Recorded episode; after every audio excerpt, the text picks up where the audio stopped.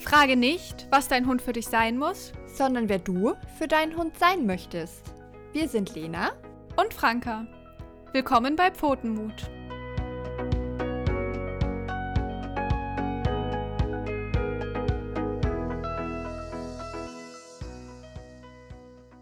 Hallo und herzlich willkommen zurück bei Pfotenmut. Ich bin Lena. Und ich bin Franka. Schön, dass ihr wieder dabei seid. Das ist heute eine besonders Special-Folge tatsächlich, weil äh, Franka die aus, der, aus, aus Italien aufnimmt, was tatsächlich äh, eigentlich ganz cool ist, finde ich, so als Setting. Auch wenn man es ja. nicht sehen kann im Podcast, aber. ja, es gibt ja auch bei ganz vielen größeren Podcasts so ähm, Ländereditionen. Haben wir jetzt ja schon die Länderedition Italien direkt abgehakt. Ja, super, perfekt. Und äh, wenn ihr das hört, tatsächlich, nächsten Donnerstag bin ich auch gerade äh, in Inzell im Urlaub. Das erste Mal Urlaub mm. mit Thai, bin ich gespannt. Ähm, so Grenze Österreich. Das heißt, ah, wir ja. haben auch äh, eventuell auch so ein bisschen Österreich dann nächste Woche gleich mit drin. Ja, sehr schön. Dann haben wir Italien und Österreich in einer Folge sogar. Perfekt. Ja, cool. Aber was habt ihr da für eine Unterkunft? Das interessiert mich kurz. Äh, das ist äh, auch eine Ferienwohnung. Mhm. Das ist in so einem Ferienwohnungenpark, glaube ich. Ähm, und ich habe die Hoffnung, weil jetzt in Bayern ja die Schule wieder angefangen mhm. hat, dass äh, nicht so viel los ist tatsächlich. Ja. Und wir lassen uns überraschen. Gucken wir mal. Ja, ich kann, dazu kann ich dir ja kurz noch eine kleine Anekdote erzählen. Und zwar habe ich genau den gleichen Gedanken gestern auch gehabt, ähm, weil wir haben gestern auch einen Zwischenstopp in Österreich gemacht und ich dachte mir, okay, sind nicht mehr so viele Leute da. Und dann dachte ich, wir fahren mal an den, ähm, wie heißt er, an so einen See. An den Königssee? Nee, mein Gott, wieso fällt mir das gerade nicht ein? Ist auch egal. Ich dachte mir, wir fahren an den See, an dem war ich schon oft, den mag ich total gerne. Und aber wenn halt normaler Urlaubszeitraum ist, dann ist nicht so, ist da schon sehr, sehr viel los. Das heißt, mit Hunden kannst du dir das eigentlich schenken. Da haben mhm. wir gleich schon einen kleinen Ausblick zu unserem Thema, weil das halt einfach viel zu stressig wäre für alle Beteiligten. Mhm. Genau. Und dachten wir so gestern, okay, es ist schon nicht so viel los, es ist ja nicht mehr Urlaubszeit und dann sind wir da hingefahren. Naja, Ende vom Lied. Nach fünf Minuten haben wir die ganze Aktion wieder abgebrochen und sind wieder zurückgefahren. Oh. Also ich hoffe wirklich, dass bei dir noch mal ein bisschen weniger insgesamt los ist. Ähm, es waren auch mega viele Hunde. Also ich finde, das ist auch was, was mhm. einem so stark auffällt, wie viele Hunde mittlerweile überall unterwegs sind. Ähm, ja, und das ist natürlich gerade beim Hundebegegnungsthema, wenn man das als Herausforderung hat, nicht so schön. Ja, voll. Ich bin gespannt. Wir wollen auch einen Tagesausflug eben zum Königssee machen. Mhm. Und schauen wir mal. Ach, ich, wir lassen uns überraschen. Ich drücke euch auf jeden Fall die Daumen. Danke. Das wird schon. Ja. Aber ähm, dann erzähl doch mal, was für ein Erlebnis ähm, es die letzten Tage oder letzten Wochen bei dir gab, was besonders gut war oder besonders herausfordernd. Ja, also ich habe so ein Mischthema tatsächlich. Ich habe so ein, oh, das läuft gerade besonders gut bei Tai und mir. Mhm. Und so ein Thema, wo ich mir sage, so, mh, mm, das schließt auch so ein bisschen an das Thema von letztes, letztem Mal an. Also ich fange fang damit mal an. Wir hatten, das war tatsächlich jetzt heute auf der Morgenrunde, deswegen habe ich die Morgenrunde auch nur ganz kurz gemacht, weil ich selber damit gerade nicht so gut umgehen mhm. konnte. Und zwar ist das wirklich dieses, der Tai hat augenscheinlich wirklich noch ein großes Problem, wenn Menschen, die ihm ein bisschen suspekt vorkommen, direkt auf ihn zulaufen. Mhm. Oh, ob die, also auch wenn er nicht das Ziel ist, sozusagen, auf das sie zulaufen. Und wir hatten heute eben, wir hatten immer so eine Bahnschranke und die ging gerade hoch und ich wollte mit ihm hoch, äh, vorlaufen und dann kam halt von hinten ein Mann und der war total nett eigentlich mhm. so. Und äh, Tai hat ihn halt schon angeschaut, war aber auch noch gut ansprechbar. Und dann hat der Mann halt angefangen zu joggen. Ah. Und das war zu viel für einen Tai. Aber, und da kommen wir dann aber auch gleich zum positiven Teil tatsächlich. Also der ist dann, Tai hat sich dann schon aufgebäumt, auf, auf die Hinterpfoten gestellt und hat so ein, hat so ein ganz komisches Geräusch gemacht, so ein irgendwie. Hm. Und ähm, also er löst halt nicht mehr krass aus. Ja. Vorher, wenn das passiert wäre, hätte er halt richtig die Zähne gefletscht und richtig geknurrt und gebellt. Und jetzt ist es so, dass er ähm, halt gar nicht mehr so laut ist, sondern aber halt schon trotzdem sehr körperlich agiert irgendwie. Hm. Und ähm, genau, das war heute einfach nochmal so, wo ich dachte, okay, müssen wir nochmal genauer hinschauen. Vielleicht hat er doch wieder ein paar Verspannungen im Rücken, die ihm wehtun, wo das einfach alles ein bisschen sensibler ist bei ihm gerade. Ja. Das heißt, ich muss jetzt mal wieder zur Physiotherapie mit ihm, aber das hatte ich sowieso vor. Und genau, das sind halt so Sachen, da merke ich, da passt auch wieder gut zum Thema, hm. das stresst ihn gerade sehr schnell wieder ja. im Vergleich zu den Wochen davor. Und genau. Ja, das finde ich auch, dass du das gerade gesagt hast, so extrem wichtig mit den Schmerzen. Also das mhm. ist eigentlich auch was, was ich immer als erstes mit abklopfe, aber was man ja vielleicht früher nie so auf dem Schirm gehabt hätte. Ne? Ja. Ja, vor allem, weil es auch so ohne Vorwarnung irgendwie passiert. Also es ist ja wirklich ja, also ich hatte ja die, die Begegnung mit der Frau das ja. letzte Mal und äh, jetzt eben so ein paar Wochen später jetzt mit diesem Mann. Und aber es gibt halt zwischendrin 500 Jogger, die an uns vorbeigehen. Mhm. Und da ist es mhm. gar kein Thema. Also, und ich merke das auch bei ähm, Hundebegegnungen, das ist auch so das Positive. Das meistert der mittlerweile so, so gut. Und bei Hunden, die er schon öfter gesehen hat, kann der auch mittlerweile, also jetzt nicht, also wenn ich immer entspannt sage, dann meine ich immer entspannt wie Tai halt in Hundebegegnungen entspannt sein ja. kann für seine Verhältnisse, kann der recht entspannt dran vorbeigehen. Unsere ganzen Methoden, Bogenlaufen und so weiter klappen, klappen total gut. Und bei Hunden, die er nicht kennt, und das ist tatsächlich neu, fängt er jetzt wirklich an, so richtig ähm, in die Hocke zu gehen. Mhm. Also so nicht wirklich liegen, aber so über dem Boden schweben, mhm. sozusagen. Und ähm, der wird dann auch gar nicht so steif wie am Anfang, aber er weicht, aber siehst wirklich, wie er ausweicht und dann sich so hinkauert ein bisschen. Okay. Ähm, aber nur bei Hunden, die er nicht kennt. Ja. Und wenn er die dann aber zwei, dreimal gesehen hat, dann ist auch wieder okay. Aber würdest du das dann quasi so ein bisschen als Fortschritt bewerten? Mm, Schon hm. tatsächlich, weil er viel einfacher aus dieser Position auch, also er ist auch ansprechbar und wenn er merkt, okay, ich biete ihm dann eine Lösungsstrategie an, dann kann er die auch annehmen. Ach, sehr schön. Und vorher war es so, also es ist dynamischer einfach. Hm. Vorher war es so, er ist halt komplett in Freeze gegangen und komplett eingefroren und ich musste wirklich, wenn ich ihn da wegkriege, entweder halt mit einem positiv aufgebauten Geschirrgriff oder mit Leckerli hm. in, schon in den hm. Maulkorb reingesteckt ja. äh, weglocken. Und ähm, so geht es aber eigentlich ganz gut. Es ist aber von daher ein bisschen herausfordernder, fordernder, weil er halt sehr schnell in, die, ähm, in diese liegende Position kommt. Und manchmal passiert das auch, während wir gerade die Straßenseite wechseln. Ja. Und äh, dann sieht es wahrscheinlich von außen auch immer ganz furchtbar aus. Aber ich habe ja keine andere ja. Wahl. Ich mache dann halt auch ne Geschirrgriff und das ist für den Teil auch okay und nehme ihn dann halt mit auf die andere ja. Straßenseite, weil da, ich kann ja nicht 500 Autos warten lassen, bis, äh, bis Tai sich dann wieder beruhigt hat. Ach. Ähm, ja. Ja, verstehe ich total. Also solche Situationen kenne ich auch. Jetzt meistens nicht im Zusammenhang mit Hunden, aber man hat es ja auch manchmal, dass der Hund so auf der Straße stehen bleibt und irgendwie was schnüffeln ja. will. Und es tut mir immer so leid, aber ich denke mir so, nee, es geht jetzt nicht, du musst jetzt einfach weiter. Und ja, ja das ist ja auch vollkommen legitim, weil da geht es ja dann auch um die Sicherheit. Und ja, ist halt immer ein bisschen unangenehm, wenn es jemand beobachtet. Total. Oh, und da fällt mir gerade noch, das kann ich auch noch schnell erzählen, weil da habe ich mich richtig gefreut, habe ich so ein kleines Freudentänzchen gemacht, wirklich. Wir hatten letzte Woche eine Morgenrunde und da machen wir auch immer unseren stationären Spaziergang. Da haben wir fünf oder fünf oder sieben, ich weiß es nicht mehr. Ich habe nicht mehr, ich habe nicht richtig gezählt mhm. irgendwie, aber es mhm. waren auf jeden Fall fünf Hundebegegnungen. Okay. Und die erste von denen war bombastisch gut. Ich, ich lasse den jetzt auch ähm, immer öfter halt ohne Leine laufen, mhm. weil es einfach sehr, sehr gut klappt. Und dann sind wir so ein kleines Waldstück lang gelaufen, das sehr gut einsehbar ist. Und dann ist er halt vorweg gelaufen. Und beim Thai ist auch so, der läuft nicht 30 Meter vorweg, mhm. der läuft vielleicht 10 Meter vorweg und schaut dann und wartet auf mich. Und ähm, dann ist er gelaufen, ist plötzlich stehen geblieben, hat die Ohren gestellt. Und ich so, ah, okay, dann habe ich schon einen Mensch gesehen und dachte mir nur so, hm, da ist safe ein Hund mhm. dabei. Und ähm, dann habe ich tatsächlich, und das wirst du mir jetzt nicht glauben, Franka, aber ich habe das U-Turn-Signal verwendet oh. und er oh. hat einmal noch zum Hund geschaut, ist sofort abgedreht und zu mir zurückgekommen. Ach, sehr schön. Und ich dachte nur so, und es ist ein Hund, den wir vorher noch nie gesehen haben. Ja. War Hammer. Ach, das glaube ich. Also kann ich total nachvollziehen. Man glaubt ja in dem Moment immer selber nicht, dass es klappt, ne? Ja. Und man ist schon eigentlich mit den Nerven am Ende und denkt sich so, gleich knallt's und echt richtig ja. schön. Voll. Ja, und ich das finde ich auch immer so toll, dass du das gerade so beschrieben hast, weil das kenne ich auch ähm, von uns.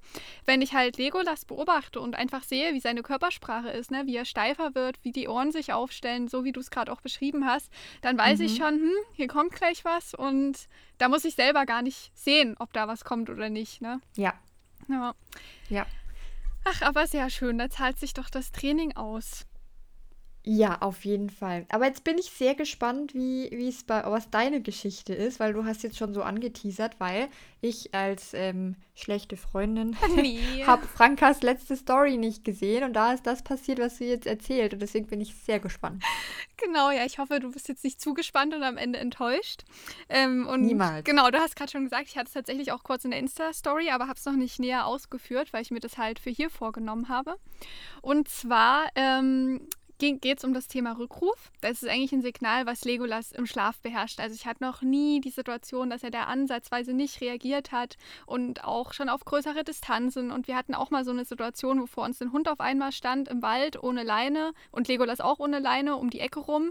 Ich bin schon immer mega vorsichtig und einmal bin ich es nicht gewesen. Mhm. Ne? Und dann stand da direkt einer und der Hund ist sogar auch auf Legolas zugerannt und ich konnte Legolas abrufen. Und es war genauso ein Moment, wie du gerade beschrieben hast. Ich konnte es selber gar nicht glauben.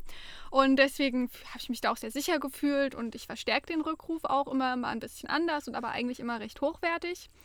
Ähm, ja, vielleicht habe ich das in letzter Zeit doch zu wenig gemacht, ich weiß es nicht. Ich denke, die Ursache liegt ein bisschen woanders. Und zwar waren wir in einem Gebiet spazieren, da haben wir früher mal gewohnt, das heißt, er kennt es ganz gut, aber wir sind oft nicht, öfter noch nicht, nicht mehr dort gewesen. Und ähm, da sind auch Schafe, die dort weiden. Also das ist ein ganz, ganz großflächiges Gebiet an der Elbe unten. Und die Schafe waren auch noch ganz, ganz weit weg und wir sind da eben so lang spaziert. Ähm, ich war auch in Begleitung, also mein Vater war mit und dann hatten wir halt geredet. Und ähm, dann sehe ich so, wie Legolas auf einmal vorrennt und ich dachte mir, na gut, er hat gerade seine Sumis oder will gerade kurz was machen. Ist ja auch in Ordnung. Ich meine, ich freue mich ja auch, wenn er mal so seine Freiheit ein bisschen auslebt, weil er ja. Ja. sonst auch sehr an mir klebt. Das ist halt die Kehrseite der Medaille so ein bisschen bei ihm. Und dann läuft er weiter, läuft weiter. Ich denke mir so, hä, was macht er denn? Noch nie gehabt. Und dann rufe ich eben meinen Rückruf. Also also erst habe ich seinen Namen, glaube ich, gerufen, weil das reicht meistens tatsächlich schon bei ihm. Und dann habe ich aber mein Ankersignal gegeben. Also dieses Dauersignal, komm, komm, Mhm. komm, komm, komm, für alle, die das vielleicht noch nicht kennen. Und das ruft man ja auch so lange, bis der Hund wieder bei mir ist. Und dann habe ich es gerufen und gerufen und gerufen und Legolas ist immer weiter weg und weiter weg und hat nicht mal mit dem Ohr gezuckt. Also das war ganz, ganz komisch. Und dann habe ich halt auch gesehen, dass dort so in 400 Meter Entfernung eben diese Schafsherde war. Und da war Mhm. auch der Schäfer und zwei Hütehunde wahrscheinlich mit dabei. Also das habe ich dann nachher gesehen, weil dann ist Legolas irgendwie zu dieser Schafsherde gerannt und in dem Moment ist dort auch ähm, ein Fahrzeug mit einem Anhänger vorgefahren. Und ich hatte tatsächlich das Gefühl, dass das Ziel dieser Anhänger war von Legolas. Also dass er gar nicht so zu der Mhm. Schafherde wollte, sondern zu diesem Anhänger. Und also weiß ich nicht, warum ihn das so getriggert hat oder warum er das so interessant fand. Naja, und dann stand er eben so, vielleicht so 70 bis 100 Meter vor dieser Schafherde. Und der Schäfer war, glaube ich, auch ein bisschen verwundert und wahrscheinlich nicht so begeistert. Und Mhm. ähm, der eine Hund ist halt ein bisschen ausgerastet, also auch verständlich natürlich. Und der andere Hund ist dann tatsächlich zu Legolas hingerannt. Und man hat halt auch so richtig gemerkt, wie Legolas verwirrt war, dass dort auf einmal die Hunde sind. Und dann ist er nämlich, glaube ich, wieder so klein mit Hut geworden, sage ich mal, weil er ja doch eher sehr vorsichtig auch ist grundsätzlich bei fremden Hunden. Und Ja. dann ist der andere Hund auf ihn zugerannt. Und dann haben die sich auch so überschlagen und Legolas hat natürlich so aufgeschrien, weil er dann doch in solchen Situationen Angst hat. Ah, Ich bin natürlich in der Zwischenzeit hingerannt, der andere Hund ist dann auch wieder weggerannt und dann ich, war ich eben bei Legolas und habe ihn ein bisschen beruhigt. Und Mhm. ja, Legolas konnte es natürlich nicht lassen, als ich dann vor Ort war, dass er dem anderen Hund nochmal die Meinung sagt. Muss man nachgreifen. Ne? Genau, genau. Ja, aber das war, war ich ein bisschen unter Schock danach, ehrlich gesagt. Ich meine, es ist nichts Ja. Aber ähm, ich habe halt null damit gerechnet. Ja. Und ich denke, also ich bin mir ziemlich sicher, dass es irgendwie an dem Anhänger lag. Also ich weiß nicht, ob Mhm. er vielleicht früher aus so einem Anhänger Futter bekommen hat oder dass da irgendjemand Nettes vorbeigekommen ist. Also weil grundsätzlich kannte er nicht viele nette Leute, wie ich das einschätzen Mhm. kann. Und dass er dann halt verwirrt war, dass da die anderen Hunde waren und dann wahrscheinlich auch deswegen nicht weitergerannt ist.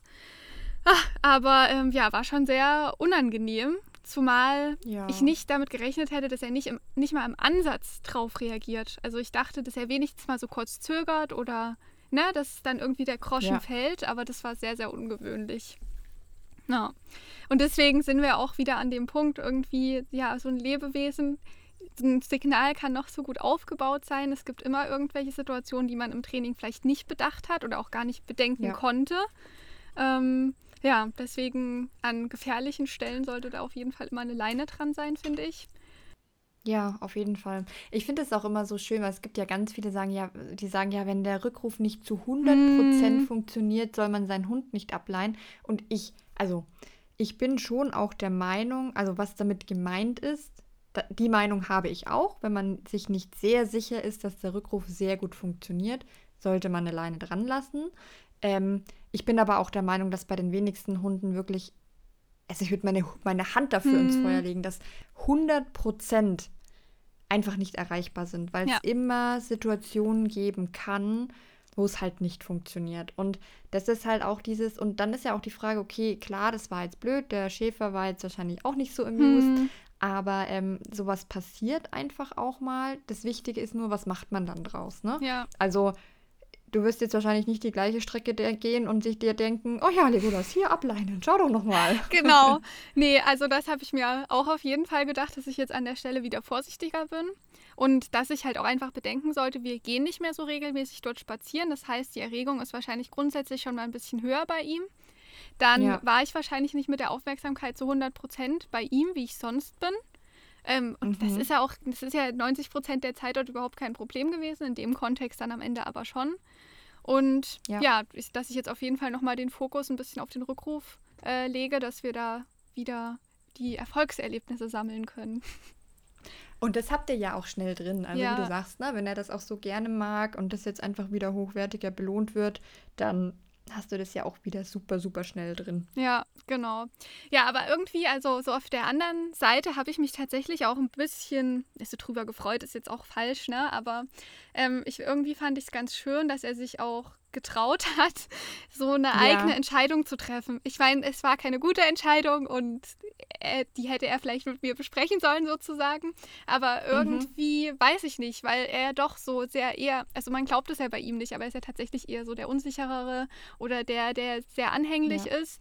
Und er erkundet schon viel, aber halt schon auch immer sehr in, in Rückmeldung mit mir. Also er ist da so selten in ja. so einem Modus, wo er einfach sein Ding macht. Und das ist ja das, was sich viele Hundebesitzer auch wünschen. Aber ich finde es halt auch sehr wichtig, dass Hunde mal so ihre Me-Time sozusagen haben, ihre Freizeit, ihre Hobbys, yeah. einfach ohne, dass du daneben stehst und rummeckerst oder alle drei Sekunden sagst, nee, das machst du jetzt aber nicht. Und deswegen fand ich irgendwie so einen interessanten aktuellen Stand zu sehen, okay, Legolas ist jetzt gerade so weit, sein Selbstbewusstsein ist vielleicht ein bisschen größer geworden, dass er sich sowas auch traut. Ja, ja. ja. Verstehe ich, dass du dich da auch, also ich verstehe das auch, ne? Das ist so ein lachendes und ein weinendes Auge irgendwie. Ja. Aber ähm, ja, hoffentlich ähm, macht es das für ihn jetzt nicht kaputt langfristig, ne? Dass er sagt, okay, jetzt habe ich da selber eine Entscheidung hm. getroffen und wollte das unbedingt und dann war, ist das aber so nach hinten losgegangen.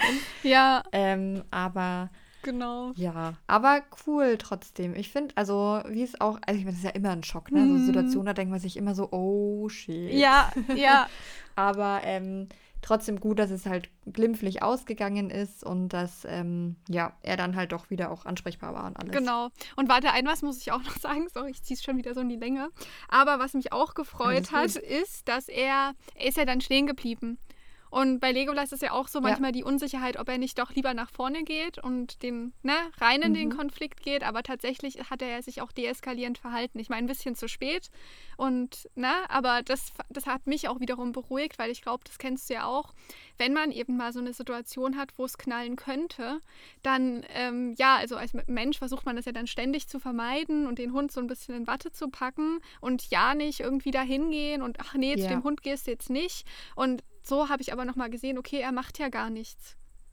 Ne? Also er geht jetzt ja, nicht dahin ja. und zerfleischt den anderen Hund. Ich meine, das hätte ich jetzt eh nicht von ihm gedacht, aber so ein bisschen hat man das ja doch im Hinterkopf. Ähm, genau. Ja, voll. Ja, aber ähm, so viel erstmal dazu. Wir haben euch ja auch schon was anderes angekündigt. Und zwar ähm, haben wir in der letzten Folge ja sehr ausführlich über die verschiedensten Stressanzeichen gesprochen, ähm, wo ich finde, dass ja, das glaube ich schon ein sehr großer Wissensfundus war und sich auf jeden Fall lohnt, da mal reinzuhören. Aber. Auf jeden Fall. Ja. genau. Und heute soll es dann aber wieder ein bisschen darum gehen, was kann man denn jetzt machen, wenn man festgestellt hat, mein Hund ist gestresst. Mhm. Und da wollten wir so ein bisschen aus unserem Alltag erzählen, verschiedene Situationen, die wir so haben, wie wir damit umgehen und eben, was auch letzte Folge ja schon so ein bisschen durchgeklungen ist, welche Art von Stress denn noch zumutbar ist. Weil, ja. das kam ja, glaube ich, auch so ein bisschen in meiner Erzählung gerade raus, dieses, ne, den Hund in Watte packen und nie irgendwie was zulassen, sollte ja auch nicht der Weg der Wahl sein, sozusagen. Genau, ja. Ja, und ich glaube, wir können vielleicht auch direkt mal einfach reinstarten, einfach mit so einer, weiß ich nicht, vielleicht auch einfach wirklich nochmal mit so ein paar Erzählungen, jetzt unabhängig vielleicht auch von, was ist das gerade für krass, also was, was sind das jetzt für Stresssymptome und so weiter und so fort, sondern wirklich einfach ein, wenn wir sehen, dass unsere Hunde gestresst sind, was machen wir dann? Ja, genau. Ja, Lena, wenn du siehst, ja. dass Teil gestresst ist, was machst du dann? Genau, also wenn ich eben erkenne, dass Teil gestresst sind, dann ist es bei mir mittlerweile so, dass ich wirklich mir trotzdem erstmal ein paar Atempausen gönne und überlege, was stresst ihn gerade. Mhm. Also ich versuche immer zu, also Kommt ein bisschen drauf an, wenn das jetzt halt ne, kurz vorm Knallen ist, dann nicht. Dann ist mir der Stressor meistens aber auch sehr deutlich bekannt. Mhm. Ähm, aber wenn wir jetzt zu Hause sind und ich merke, okay, der ist gerade sehr gestresst, dann überlege ich immer erst, okay, was stresst ihn gerade eigentlich? Weil danach gucke ich dann, okay, wie kann ich den Stress auflösen? Mhm. Und wenn das jetzt zum Beispiel ist, okay, der ist halt gestresst, weil Besuch da ist und er sehr aufgeregt ist, ähm, dann genau, habe ich halt so verschiedene Methoden. Also ähm, da kommen wir vielleicht auch schon so ein bisschen in die, die verallgemeinerten Sachen so. Ähm, ich gebe ihm dann oft was zu kauen oder eine Schleckmatte, weil gerade Schlecken und Kauen auch ähm, physiologisch beim Hund schon als Stressabbau wirken kann und beruhigend wirken kann. Und dann versuche ich es immer erstmal damit und schaue dann, ob er das wieder besser handeln kann. Hm. Und im Ernstfall wird der Besuch nach Hause geschickt, zum Beispiel. Ja. Genau. Also ich versuche immer erst so von der Reihenfolge immer erst auszumachen, okay, wa warum ist er gerade gestresst? Was ist der Auslöser? Und je nachdem, wie stark er gestresst ist, wenn er jetzt noch so, wenn das jetzt noch so in den Anfangszügen ist, sag ich mal, und das noch aushaltbar ist, dann sage ich, okay, schau mal, ich gebe dir eine Alternative, wie du den Stress gerade irgendwie abbauen kannst. Mhm. Und wenn das nicht hilft, dann schaue ich wirklich, okay, äh, wir nehmen diesen Stressauslöser wirklich weg oder ich nehme den Teil aus der Situation raus. Ja. Und klingt jetzt sehr abstrus, aber vielleicht nochmal an dem Beispiel Besuch. Da ist es zum Beispiel so, also ich gebe dem was zu, also wir haben halt ein Ritual, wenn, wenn, der, Stre äh, wenn, wenn der Stress kommt, wenn der Besuch kommt, ähm, und dann ist es so, wenn er nicht runterfahren kann, dann kriegt er was zu kauen, kriegt er was zu schlecken. Wenn er dann immer noch nicht sich beruhigen kann, dann gibt es zwei Möglichkeiten. Entweder ich bitte wirklich den Besuch zu gehen, wobei ich das selten mache, weil ich da immer irgendwie auch ein schlechtes mhm. Gewissen habe. Ähm, aber es gibt echt oft Situationen, vor allem wenn halt gute Freunde da sind, dass ich mit ihm den Raum verlasse und mit ihm zum Beispiel ins Schlafzimmer gehe, bis er sich wieder beruhigt hat und dann versuchen wir es nochmal. Ja, Genau, also ich finde das auch mega wichtig, dass du gerade angesprochen hast, eben vers zu versuchen, den Stress wegzunehmen oder eben den Stressor an sich zu reduzieren. Weil ich glaube, das ist was, was man oft auch nicht auf dem Schirm hat, weil man oft dieses Mindset hat, der muss da jetzt durch. Ne? Ja. Und das muss der doch aushalten können. Also zumindest ist es bei mir früher ganz oft so gewesen, dass, ich meine, das fällt ja, ne, den Stressor entfernt, fällt ja unter Management. Und dieses ganze ja. Management-Thema, das ist, finde ich, vor der Hundetrainerausbildung gar nicht so im Bewusstsein gewesen. Und man kann sich so viel Stress ersparen und sich manchmal auch einfacher machen, indem man einfach den Stressor irgendwie entfernt oder reduziert. Das ist zum ja. Beispiel bei uns zu Hause auch öfter so ähm, wir haben ja dieses große Wohnzimmerfenster, wo wir extra schon den Zaun davor gebaut haben, ähm, weil dort immer so viele Leute vorbeikommen. Und das ist manchmal ist es nach wie vor so, dass Legolas sich da reinsteigert und dann liegt er dort richtig auf der Lauer. Und dann wird dort geguckt mhm. und gewartet, bis sich was bewegt. Und dann, wenn er dreimal was gesehen hat und dreimal angespannt gewesen ist, beim vierten Mal ähm, rastet er dann aus, sage ich jetzt einfach mal so. Also springt er ja. dann auch gegen das Fenster und bellt. Ähm, was mir auch immer ein bisschen leid tut für die Leute, die dort vorbeikommen, weil die, die erschrecken sich ja wahrscheinlich. ähm, zumindest sieht man das immer. Also, ja, ist manchmal ein bisschen lustig, wie die Leute dann auf einmal gucken. Aber eigentlich ist es natürlich absolut keine lustige Situation für Legolas, ja. weil ihm geht es ja auch nicht gut in dem Moment. Und er ist in dem Moment auch nicht mehr in der, in der, in der Lage, irgendwas zu trainieren. Also die Erregung ja. ist zu hoch, dass es nichts mehr bringen würde, jetzt mit ihm zu trainieren. Und deswegen mache ich dann zum Beispiel einfach den Vorhang zu. Oder ähm, wir haben mittlerweile auch die Regel, wenn, also früh ist es bei ihm manchmal besonders schlimm und wenn er dann halt dreimal ein bisschen rumgepöbelt hat, dann geht er halt hoch in die erste Etage, ins Schlafzimmer. Und dort kommt er dann auch immer ganz super zur Ruhe. Ja. Genau. Und ja, also das sind so Sachen, die hätte ich früher absolut nicht auf dem Schirm gehabt. Da hätte ich wahrscheinlich dann, na jetzt mit der Julka, die war ja früher als erstes da, mit ihr hätte ich dann wahrscheinlich einfach geschimpft und wäre mhm. verständnislos gewesen. Warum machst du das denn jetzt? Ähm, ohne ja diesen einfachen Schritt zu gehen. Ja, ja, und ich finde, das, das ist so schön, dass du das auch gerade gesagt hast, dass du ne, auch gesagt hast, da hätte ich geschimpft, weil so ist es ja, das ist ja auch ein sehr menschliches Bedürfnis, sage ich mal, dann gleich irgendwie zu sagen, nee, lass das jetzt oder ja. ähm, da musst du jetzt durch. Wir sind ja selber mit uns als Personen oft auch so hart, dass wir sagen, okay, wir sind sehr gestresst, aber da müssen wir hm. jetzt durch. Ähm, und dass wir das dann oft auf unsere Hunde ähm, projizieren, das passiert sehr schnell und ich glaube, das ist was Menschliches. Aber ähm, das macht es natürlich äh, on the long run, sage ich mal, nicht unbedingt besser.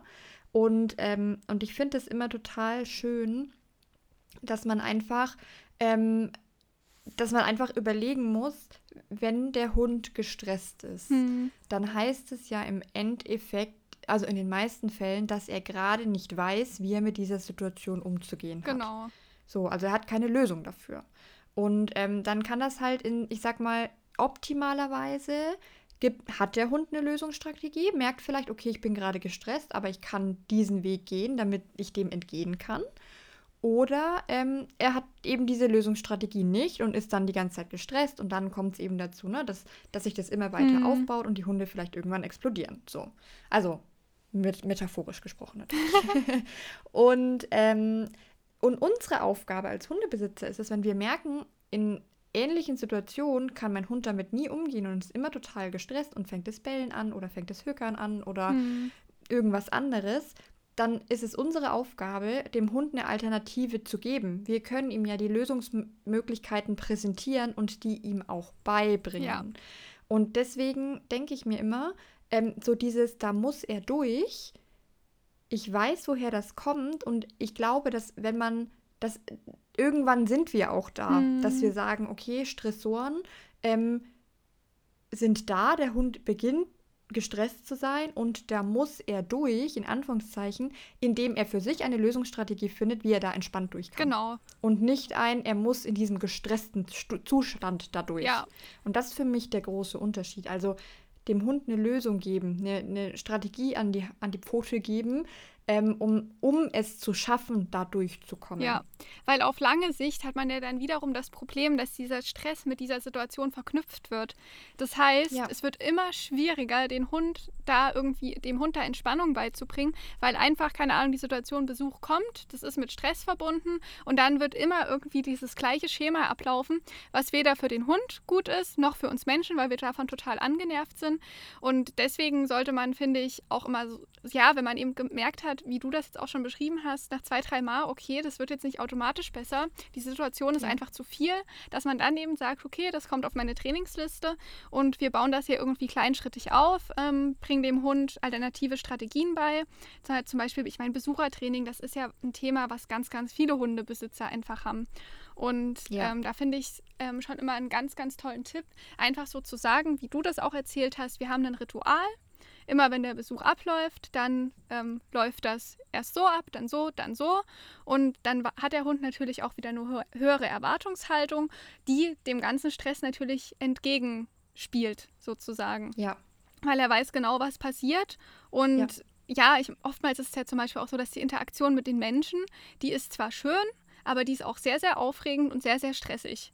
Und dann einfach ja. zu sagen, in diesem gewissen Kontext kannst du mit den Besuchern interagieren und ansonsten ist es aber auch total fein, wenn du dich auf deine Decke legst und dich einfach ein bisschen zurückziehst, zum Beispiel. Ganz genau, ja. ja.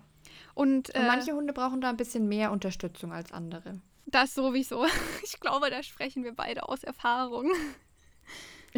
Ich hatte jetzt nicht Legolas und Tal im Kopf. ja, nee, aber was ich auch noch sehr wichtig fand, was du auch erwähnt hattest, ist diese menschliche Komponente. Also einerseits natürlich dieses Mindset, was wir haben, im Sinne von, da muss der ja. durch, dass wir da an unserem Mindset arbeiten und das natürlich auch für uns selber anwenden. Also ich muss sagen, es war auch für mich so ein großes Learning, so wie ich mit meinen Hunden umgehe, kann ich auch Stück für Stück langsam mit mir umgehen. Ja. ne? ja. Und im Idealfall sollte es ja eigentlich andersrum sein, ne? dass man schon selber da irgendwie rücksichtsvoll mit sich umgehen kann und ähm, auch für sich sagt, okay, ich bin gerade gestresst, ich brauche jetzt für mich eine Stressreduktion. Weil nur, wenn man ja selber irgendwie so in seiner Mitte ist, ähm, ist man ja auch ne, dieser sichere Hafen oder dieser Anker irgendwie für den Hund. Ja. Genau. Was ich aber halt auch immer ein bisschen problematisch an der Aussage finde, ist, dass es manche Menschen so unter Druck setzt. Also das kenne ich auch von mir, wenn ich so merke, okay, ich bin gerade gestresst. Ähm, Mist, jetzt kann ich meinem Hund hier gar nicht richtig helfen und jetzt muss ich so ja. tun, als wäre alles gut. Das ist natürlich auch nicht der Weg, den man wählen sollte. Kennst du das auch? Weißt du, was ich meine? Ja, ich weiß, was du meinst, aber ich finde tatsächlich, ähm, also ich, ich, mich setzt das auch unter Druck. Ich sage so, wenn ich sage, oh, ich bin gerade gestresst, das heißt, ich kann Situation XY gerade mit meinem Hund nicht mhm. meistern, weil ich nicht die nötige Ruhe ausstrahle. Aber, und da kommt vielleicht auch so das Thema Stimmungsübertragung, da können wir bestimmt auch irgendwie mhm. nochmal eine eigene Podcast-Folge zu machen, ähm, äh, zum Tragen. Und das ist dieses, ich, ich lebe tatsächlich auch ein bisschen nach dem Motto, also wenn es mir nicht gut geht, fake it till you make it. Also das klingt jetzt ein bisschen krass und das ist jetzt natürlich keine Lebensweisheit, wo ich sage, so solltet ihr leben, sondern ähm, ich merke schon beim Teil, wenn ich merke, ich bin selber aufgeregt oder ich bin selber müde oder erschöpft oder habe keine gute Laune, dass ich es ein Stück weit faken kann mhm. und dem Thai so einfach trotzdem ein gutes Gefühl geben kann. Also ja. Was ich damit meine, ist einfach, dass ich sage, okay, ähm, trotzdem, wenn ich spazieren gehe, äh, halt zu lächeln, auch wenn mir vielleicht gerade gar nicht zu, nach Lächeln zumute ist. Oder mich trotzdem irgendwie so ein bisschen zu pushen und versuchen, ein bisschen gute Laune da reinzukriegen, weil da merke ich beim Thai einen extremen Unterschied. Auch wenn es mir innerlich nicht gut geht, ich aber versuche nach außen trotzdem glücklicher zu wirken, kommt es beim Thai trotzdem irgendwie auch an. Hm. Okay. Und ich glaube, dass man so ein Stück weit da schon nachhelfen kann, aber ich verstehe total, was du sagen willst. Es ist halt, man macht sich halt enorm viel Druck und sagt dann sich selbst ganz oft auch, okay, ich bin gerade weder emotional noch geistig irgendwie in der Lage, meinen Hund gut zu unterstützen. Ja. Und dann kommt er ja auch ganz oft, die, gerade wenn man Hunde hat, die schon schlechte Erfahrungen gemacht haben und halt auch schon Verhaltensweisen irgendwie in ihrem Automatismus haben, die halt ungünstig sind, um das diplomatisch zu formulieren, dann kommt da ja auch die Angst mit, zu sagen, okay, ich bin gerade gar nicht auf der Höhe, ich weiß gar nicht, ob ich meinem Hund gerade so viel Ruhe und Unterstützung bieten mhm. kann, wie er braucht. Was ist, wenn er jetzt wieder auslöst? Ja, genau. In diesem Moment mache ich es dann halt tatsächlich so, dass ich zu meinem Freund sage, ähm, kannst du bitte mit Legolas gehen? Oder ja. er bietet es von sich an. Und also ich verstehe auch, was du meinst. Ähm, das finde ich auch zu einem gewissen Maß total in Ordnung. Und ich meine, ja, also es ist einfach eine Möglichkeit zu sagen, ne, ich muss mich jetzt kurz zusammenreißen. Das ist ja auch normal oder einfach, es funktioniert ja auch. Es gibt ja zum Beispiel die Studie, ja. wenn man sich so einen Stift in den Mund macht, dass die Mundwinkel nach oben gehen, dass man dann auch automatisch bessere Laune bekommt. Also es ist mhm. ja jetzt mhm. nicht aus der Luft gegriffen. Die Sache, warum ich das eben so problematisch finde, dass es halt manche Hundetrainer gibt, die dann ähm, die Schuld so den Menschen zuschieben. Ja. Genau, deswegen wollte ich das so ein bisschen abgrenzen. Also, dass auf jeden Fall ein Mensch nicht ein ungeeigneter Hundehalter ist, wenn er selber vielleicht ähm, schneller mal gestresst ist. Ähm, genau, und dass man dann sagt, jetzt kannst du deinen Hund nicht führen oder jetzt musst du aber so tun, als wärst du hier der große, starke nee, Hundebesitzer. Ja, also das, das, meinst du ja auch gar nicht. Aber nee, ich ja. wollte es nur noch mal so ein bisschen in diesem Kontext erwähnen, weil. Ja, ich finde es auch wichtig, weil ich finde es auch ganz schlimm. Ich finde auch dieses, du kannst nicht du kannst kein guter, Hunde, guter Hundehalter sein oder das finde ich ganz schlimm, weil es einfach nicht wahr hm. ist. Weil ich glaube schon, dass es vielleicht in manchen Situationen oder für manche Hunde schwieriger sein könnte, wenn man selber jemand ist, der halt sehr nervös ist zum Beispiel oder sehr, ähm, ja, sehr viel mit Unsicherheiten zu kämpfen hat. Ich glaube schon, dass es halt bestimmte Hundetypen gibt, wo es dann einfach schwieriger werden könnte. Hm. Aber ähm, auch für uns Menschen gibt es ja Methoden und Möglichkeiten, damit umzugehen. Und genauso. Und ich glaube, dass man halt auch vom Hund und mit dem Hund ähm, das gut bearbeiten kann und ähm, ja. da gut voneinander lernen kann. Ja, absolut. Also da setze ich meinen Stempel auf jeden Fall drunter. und ich finde, dann sind wir ja auch immer in dem menschlichen Bereich wie auch in dem hündischen Bereich, sage ich jetzt mal, wenn wir eben merken, hey, wir sind die ganze Zeit gestresst, dann ähm, sollte ich vielleicht anfangen, öfter Yoga zu machen, jetzt total doof zu sagen, oder, ja. ne, oder mal meditieren oder einfach mir weniger Workload aufhalsen. Und genau das würde man ja auch bei einem Hund machen wenn man jetzt merkt, okay, mein Hund, wie du das auch vorhin so ein bisschen beschrieben hast, okay, Tai ist gerade wieder öfter reaktiv. Ähm, woran liegt das denn? Ich meine, du hast jetzt die Schmerzen ein bisschen ausgemacht, was auf jeden Fall immer ein super Tipp ist, wenn man feststellt, dass es dem Hund gerade nicht so gut geht oder einfach Trainingsrückschritte zu beobachten sind. Aber andererseits lohnt sich natürlich auch der Blick in den Alltag. Was ist die letzten Tage ja. los gewesen, die letzten Wochen? Hat sich unser Alltag verändert? Ähm, hat sich unsere Wohnsituation verändert? Hat sich unsere Umwelt verändert? Also, dass man da einfach einfach mal überall abklopft, wo können Veränderungen stattgefunden haben und wie können die sich auf meinen Hund auswirken und was kann ich halt in Folge machen, damit er mit diesen Veränderungen besser umgehen kann. Genau. Äh, finde ich total besser zusammenfassen kann man es, glaube ich, nicht. Also Danke. ich denke, um vielleicht für euch das auch nochmal, um euch da auch was an die Hand zu geben und um den Bogen auch nochmal ein bisschen zurückzuschlagen zu, was kann man aktiv tun, wenn der Hund gestresst ist, ist wirklich erstmal, also Rule Number One, sag ich mal, beobachten und den Stressor ausfindig machen. Mhm. Ähm, weil das ist ja wie, wenn wir krank sind. Das ist ja so dieses typische Symptome behandeln, aber die Ursache nicht kennen. Ja. Kann man machen, funktioniert auch eine Zeit lang, aber man wird nie an den Kern des Problems kommen. Und ähm, das ist so immer für mich so dieses erste, so, okay, Ursachenforschung. Warum ist der Hund gerade gestresst oder warum ist der Hund schon lang gestresst? Ja. Und dann gibt es wirklich einfach so ein paar Dinge, die, ähm, die man immer mal ausprobieren kann, die auf jeden Fall nicht schaden können in den meisten Fällen. Und das sind eben so Sachen wie mal was zu kauen anbieten, was zu schlecken anbieten, wenn der Hund der Typ dafür ist und das auch gerade noch annehmen kann. Mhm. Ähm, oder auch so Sachen, wenn man merkt, der Hund ist sehr angespannt vor Stress, dass man zum Beispiel eben, das hatten wir, glaube ich, in der letzten Podcast-Folge auch, dass man sowas wie ähm, verbeugen oder schütteln unter ja. Signal stellt und damit einfach den Körper wieder ein bisschen in Bewegung bekommt und dadurch ein bisschen ähm, Anspannung lösen kann. Oder ähm, was ich mit dem Thai tatsächlich, hätte ich auch nie gedacht, äh, sehr, sehr häufig praktiziere, wenn er sehr angespannt ist, sind isometrische Übungen. Mhm. Also sozusagen ganz leicht Druck auf die Muskulatur geben, solange bis der Hund gegendrückt und das dann wieder auflösen und dann entspannen die, die Hundemuskulatur sich an der Stelle wieder. Ja. Genau. Ähm, genau.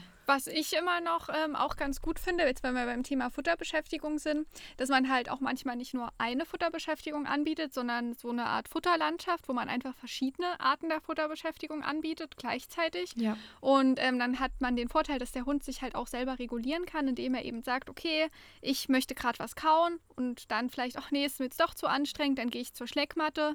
Ähm, hm, jetzt habe ich Lust, was zu zerreißen, dann gehe ich jetzt mal zu dem Karton. Ähm, das finde ich auch ganz interessant, weil der Hund sich dann halt so selber auch in einer gewissen Art und Weise runterregulieren kann und sich das nehmen kann, was er gerade braucht. Und gleichzeitig ist es ja auch ein Indikator für den Menschen, okay, der Knochen ist gerade zu viel. Das heißt, die Anspannung ist vielleicht schon relativ hoch. Ähm, mhm. na, dass man dann auch weiß, okay, es bietet sich halt eher eine Schleckmatte oder ähnliches an. Ja. Ja. Genau. Und wenn man jetzt noch so ein bisschen diesen Blick auf den Alltag richtet, finde ich es auch manchmal ganz wichtig zu überlegen, ob sich ein Ruhetag für den Hund anbieten würde, einmal in der Woche. Ich weiß nicht, Lena, macht ihr das manchmal?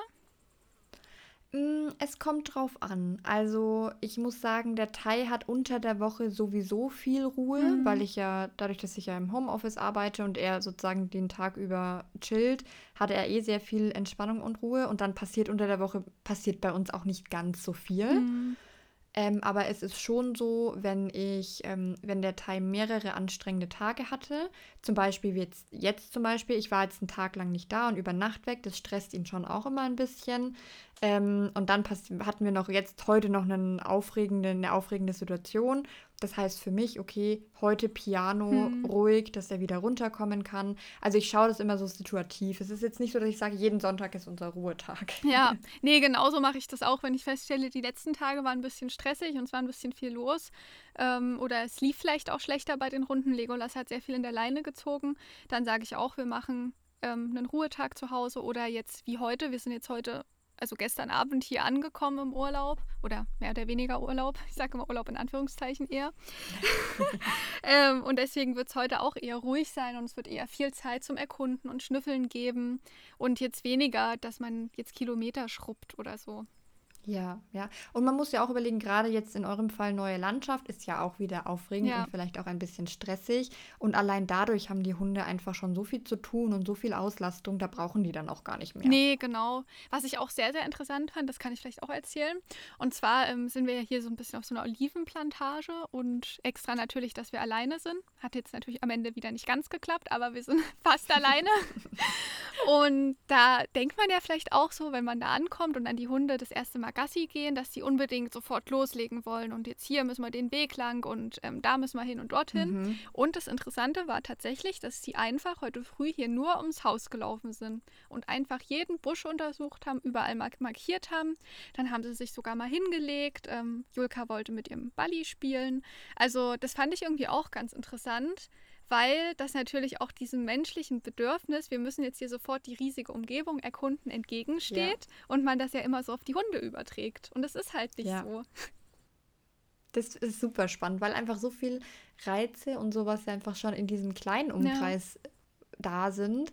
Deswegen sagt man ja aber auch, wenn Welpen zum Beispiel einziehen, so lass die erstmal die Wohnung erkunden, hm. so ein paar Tage, bevor du da jetzt die großen Runden drehst weil das einfach viel zu viele Reize sind. Ja, super, super spannend auf jeden Fall. Ähm, was ich, äh, harter Break hier. ich würde gerne nochmal zurück zu dem Thema, was sind denn für Julka und Legolas so Stressoren oder so stressige Situationen, wo du sagst, jetzt nicht, oh, da müssen die durch, sondern wo du sagst, okay, das schaue ich mir erstmal an. Hm. Das, das ist okay, dass das jetzt aufregend und vielleicht ein bisschen stressig ist und wir beobachten das jetzt mal. Ja. Also, grundsätzlich würde ich da schon so Hunde- und Menschenbegegnungen mit reinpacken. Also, ich mache es ja schon oft so, dass wir eher ausweichen und vermeiden. Das mhm. geht einerseits natürlich nicht immer und andererseits denke ich mir, also wir müssen, wir müssen immer mal so an dieser Grenze kratzen. Und wenn wir ja. da jedes Mal einen riesigen Bogen drum machen, dann wird es auch nicht besser werden. Deswegen, also bei Julka ist es, ich muss sagen, ich bin echt stolz auf Julka, wenn sie halt ohne Leine ist. Das habe ich jetzt schon so oft beobachtet, dass es richtig toll ein anderer Hund kommt. Dann geht sie hin, da ist sie ein bisschen angespannt, dann schnüffeln sie kurz aneinander und dann ähm, markiert Julka. Und dann geht der andere Hund hin, markiert und dann untersucht sie das nochmal und markiert nochmal drüber. Und das finde ich ja so eine tolle Form der Kontaktaufnahme. Und ja. das bestätigt mich darin, dass das absolut richtig ist, dann auch mal zu sagen, ich muss da jetzt nicht die ganze Zeit drin rumfuchteln und Julka jeden Millimeter vorgeben, wie sie sich zu verhalten hat. Und ja. bei Legolas gucke ich schon, wie ist die Erregung. Solange er ansprechbar ist und seine Körpersprache jetzt nicht, ja, also so komplett nach vorne gerichtet ist, sage ich mal. Also wo ich mir schon denke, oh Gott, hier könnte es gleich knallen dann darf er auch mal hingehen, weil ich schon das Gefühl habe, dass er gerne, also er möchte schon irgendwie Kontakt aufnehmen. Und die Situationen sind natürlich sehr eng abgegrenzt, wo das gut klappt und wo ich das auch zulasse. Aber ich denke, wir müssen, also ja, ja, wir haben jetzt keinen passenden Partner, mit dem wir trainieren können. Das ist auf jeden Fall ein Makel und da brauchen wir jemanden. Aber es ist irgendwie also es kann ja immer mal passieren, dass ein Hund in uns reinrennt. Und wenn wir die Situation mhm. dann nie geübt haben oder nie ich irgendwie mal eine Form von Kontakt zugelassen habe, dann weiß ich ja erst recht nicht, wie er sich verhält. Und das ist so eine Sache. Und bei Legolas kommen dann eben diese Menschenbegegnungen hinzu. Also eigentlich habe ich in mir drin auch noch so diesen Drang, ihn da komplett rauszuhalten. Und wenn uns mhm. jetzt jemand so auf der Straße entgegenkommt, oder so, ich meine, es gibt ja manchmal so Situationen, wo jemand die Hunde auf einmal streicheln möchte. Das ja. ist richtig super Situation immer. ähm, aber wir hatten es zum Beispiel gestern auch, da sind wir hier angekommen und der Vermieter, ich wollte dann halt den Legolas streicheln. Ich dachte mir schon so, nein. Und ähm, Konstantin hatte Legolas, also mein Freund. Und ich war halt gerade hier mit dem Haus beschäftigt und naja, es hat nicht gut geklappt. Also er ist ihn dann ein bisschen angegangen, als er ihn halt am Kopf streicheln wollte. Und, und gleich auch noch der Ja, Kopf. genau. Also es war halt, und Legolas war komplett drüber. Also das wäre eine Situation gewesen, wo ich hätte sagen müssen, nein, wir machen das jetzt nicht. Aber das ist halt wieder die Sache, wo du jetzt jemanden, der nicht ganz deine Sprache spricht und alles mhm. ist ein mhm. bisschen durcheinander, wo ich es nicht kontrollieren konnte. Und es ist nichts passiert, aber genau, also ich hoffe, das beantwortet jetzt deine Frage, worauf du hinaus willst, aber es ist halt immer so ein Drahtseilakt, ne? Ja, ist es, ist es. Also, wenn ich schon merke, die Bedingungen, die Vorbedingungen sind schlecht und das Stresslevel ist schon hoch, dann würde ich eher sagen, nee, mach mal nicht. Und wenn ich mhm. aber so merke, okay, die Bedingungen sind gerade gut, ich fühle mich selber jetzt zwar nicht 100% wohl, aber ich gebe der Situation eine Chance, dann bin ich mutiger, obwohl ich mich vielleicht selber ja. nicht so wohl fühle, ja. Verstehe ich, ja. Bei Tai ist es ähnlich. Also ich habe das, ich habe das aber auch erst tatsächlich in einem von unseren Hundetrainerseminaren gelernt, mhm. dass es stressige Situationen gibt, weil ich auch oft diejenige war, die schon, die schon vorher vor dem Tai gesehen hat, oh, das könnte stressig mhm. werden, deswegen machen wir es ja. nicht. Und weil ich da auch so eine, so eine Angst einfach hatte, weil ich nicht wusste, wie er reagiert.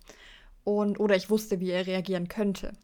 Und ich hatte da tatsächlich von einem unserer Dozenten, ähm, und das muss ich auch nochmal sagen, war der Schritt, der mich am weitesten gebracht mhm. hat mit dem mhm. Tai, warum ich jetzt auch so weit mit ihm bin, ist das Thema, ihm einfach auch einen Vertrauensvorschuss zu geben und zu sagen, okay, das ist jetzt stressig für dich und ich sehe, du bist angespannt, du hechelst oder keine Ahnung, zeigst halt viele Stressanzeichen, aber wir warten einfach ein paar Sekunden ab und ich schaue, ob du es für dich selber lösen kannst. Ja. Also, und es war wirklich die Situation, wir sind aus einem Haus rausgekommen und ich wusste, im Kreis um die, die Eingangstür waren sieben Hunde. Oh. Also, weil halt die Gruppe so groß war oder sechs Hunde. Und ich musste da, also durch, in Anführungszeichen, durch die Mitte durch, mhm. um da rauszukommen. Und habe hab die Tür aufgemacht, habe das gesehen, habe die Tür sofort wieder zugemacht und gesagt, nee, das schaffen wir nicht. Und der Dozent meinte dann so, okay, wir alle bleiben jetzt mal stehen, wir schauen uns das jetzt an. Und es war wirklich so. Und ich habe gemerkt, der Tai war auch gestresst, weil er gemerkt hat, hey, wieso, wieso reagiert jetzt meine Halterin mhm. so? Ähm, und wir sind da rausgegangen und er war richtig angespannt. Die Leine war auf Spannung, er war, die Ohren waren zurückgelegt, er hatte einen sehr angespannten Kiefer und stand da und hat die Hunde angeschaut. Mhm. Und ich bin schon nervös geworden. Und er war einfach gestresst. Ich habe gesehen, er war gestresst. Und da habe ich wirklich, und das mache ich jetzt heute auch noch so, zu sagen, ja, du bist jetzt gestresst, aber ich zähle jetzt innerlich bis drei oder vier und gucke, was du tust. Und das war tatsächlich der Moment, wo ich gesehen habe, Tai ist gestresst. Hm. Er guckt den anderen Hund an und guckt dann zu mir. Und ich habe gesehen, in dem Moment, in dem er zu mir geguckt hat, ich ihn gelobt habe, ist der ganze Stress von ihm abgefallen. Ach, sehr schön. Und das sind so Situationen, und das ist auch, glaube ich, das, was du meinst, weißt du, das sind die Situationen, wo unser Hund dann einen Schritt weiterkommt, lernen kann, ja. merken kann, wenn ich in so einer stressigen Situation bin und selber entscheide, nach Hilfe zu fragen, zum Beispiel jetzt in der Situation, dann ist es für mich nicht mehr schlimm. Ja.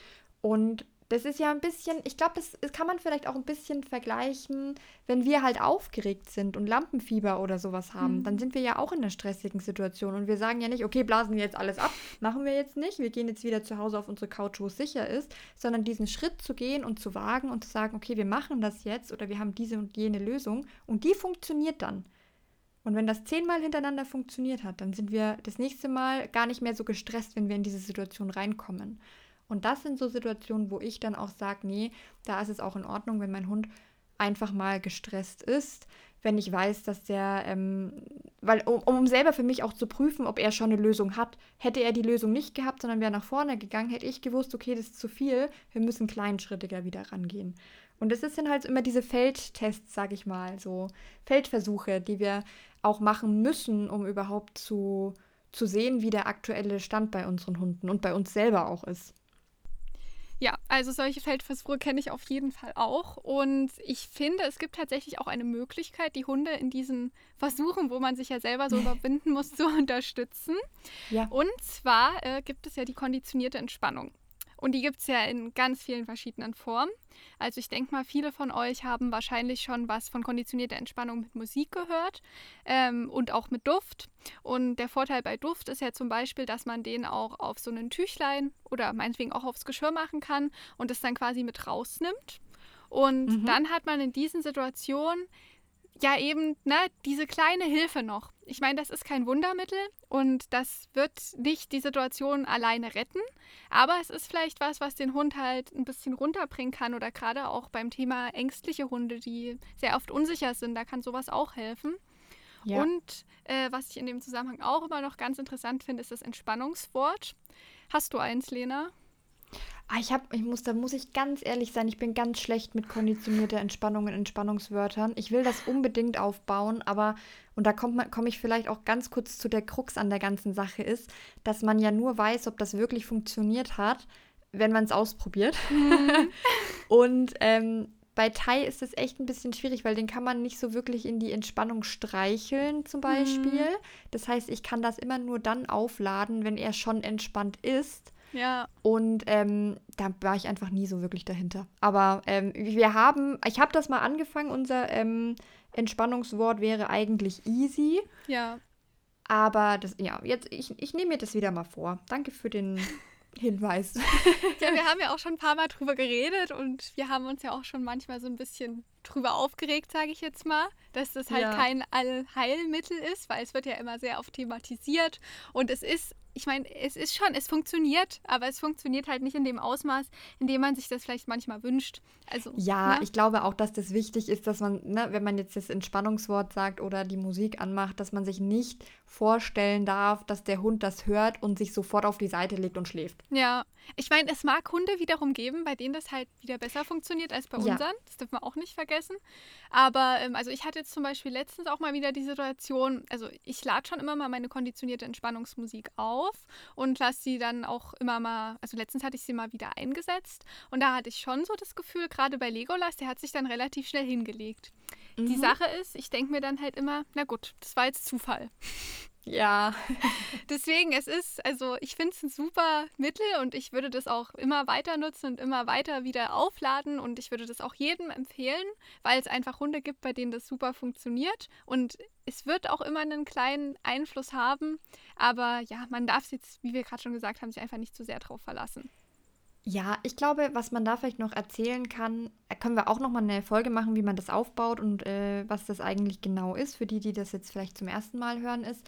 Ich habe aber tatsächlich auch schon echt Videos, gerade jetzt in der Ausbildung gesehen, hm. wo man, wo das halt auch geil sein kann, einfach um, also nicht, also gerade in Hundebegegnungen, wenn man merkt, der Hund ist gerade angespannt und weiß jetzt nicht, und das könnte jetzt entweder explodieren oder es löst sich wieder auf, dass dann das Entspannungswort mhm. gegeben wird und dass man dadurch den Hund einfach für eine Millisekunde ansprechbar macht. Ja, ja, das glaube ich auch, absolut. Also ich habe mir das jetzt auch nochmal mit dem Entspannungswort wieder vorgenommen. Ich hatte auch mal eins und dann habe ich das immer nicht mehr verwendet, weil mhm. die Sache ist ja auch, wenn du das halt immer nur drinnen auflädst und aufbaust und es dann auf einmal draußen nutzt, ja, ja. kein Wunder, dass es nicht funktioniert. Also man muss das schon, finde ich, sehr gewissenhaft machen und ja genau, halt immer dran denken, das wieder aufzuladen.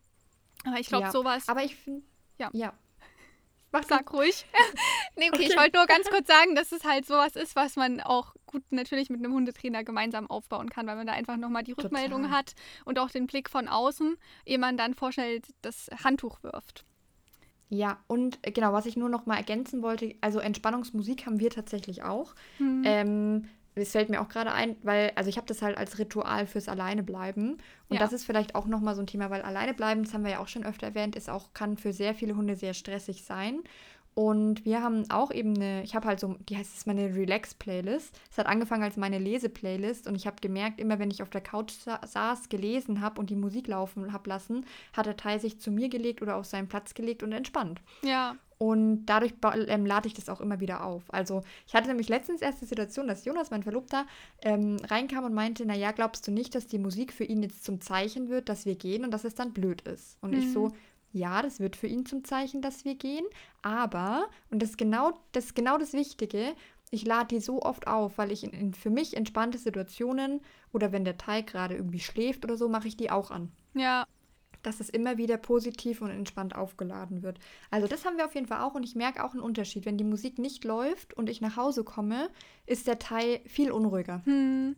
Ja, ich glaube, wir können wahrscheinlich so festhalten, dass halt dadurch, dass es ja im häuslichen Umfeld aufgebaut wurde, funktioniert es dort natürlich auch. Ja, Aber die Erwartung, ja. das mit rausnehmen zu können, ist halt ein bisschen zu hoch, wenn man es nicht gewissenhaft Voll. aufgebaut hat.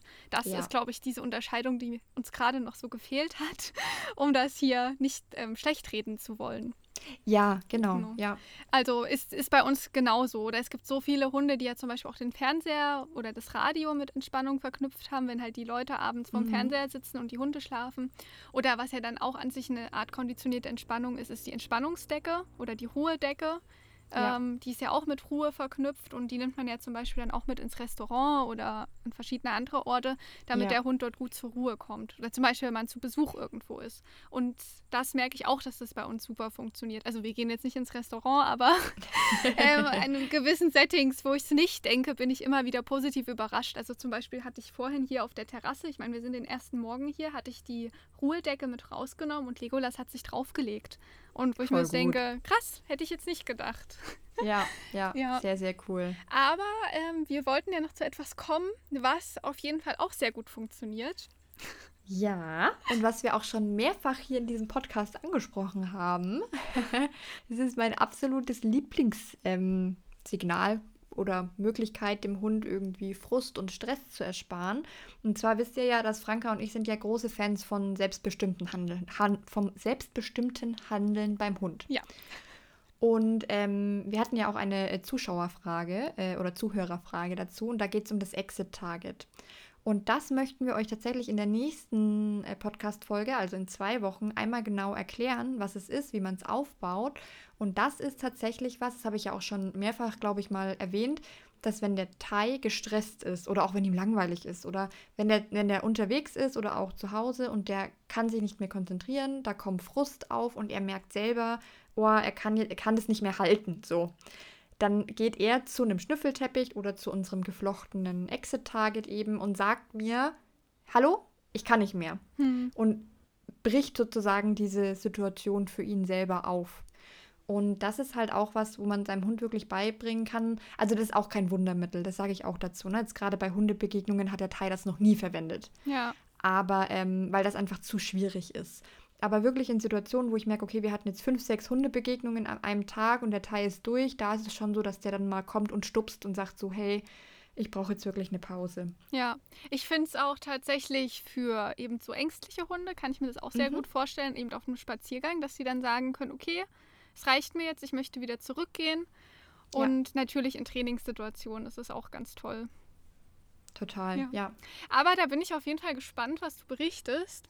Und ich habe mir auf jeden Fall vorgenommen, jetzt hier ein paar neue Signale aufzubauen. Und da steht auf jeden Fall das Exit-Target auch mit auf der Liste.